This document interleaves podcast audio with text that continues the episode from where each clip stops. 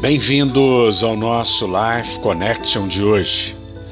Isaías 26, 3 nos diz: Tu, Senhor, conservarás em perfeita paz aquele cujo propósito é firme, porque ele confia em ti. Há uma esperança, mais do que uma esperança, há uma certeza quando nós confiamos no Senhor a palavra nos diz que Deus conservará em perfeita paz, em perfeita shalom, em perfeita harmonia aquele cujo propósito é firme.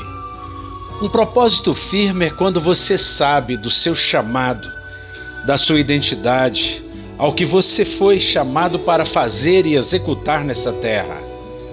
Quando nós confiamos no Senhor, nós podemos ter a convicção de que Ele nos dará vitória em tudo aquilo que Ele prometeu. Somos pessoas que caminham sobre a face da terra, que têm esperança e, mais do que esperança, têm convicção, têm certeza de que Deus, o bom Deus, o bom Pai, o Abba Pai, nos dará sempre a sua paz, a sua direção, o seu favor. Que você se encontre nas mãos do Senhor. Que você faça um exercício de fé.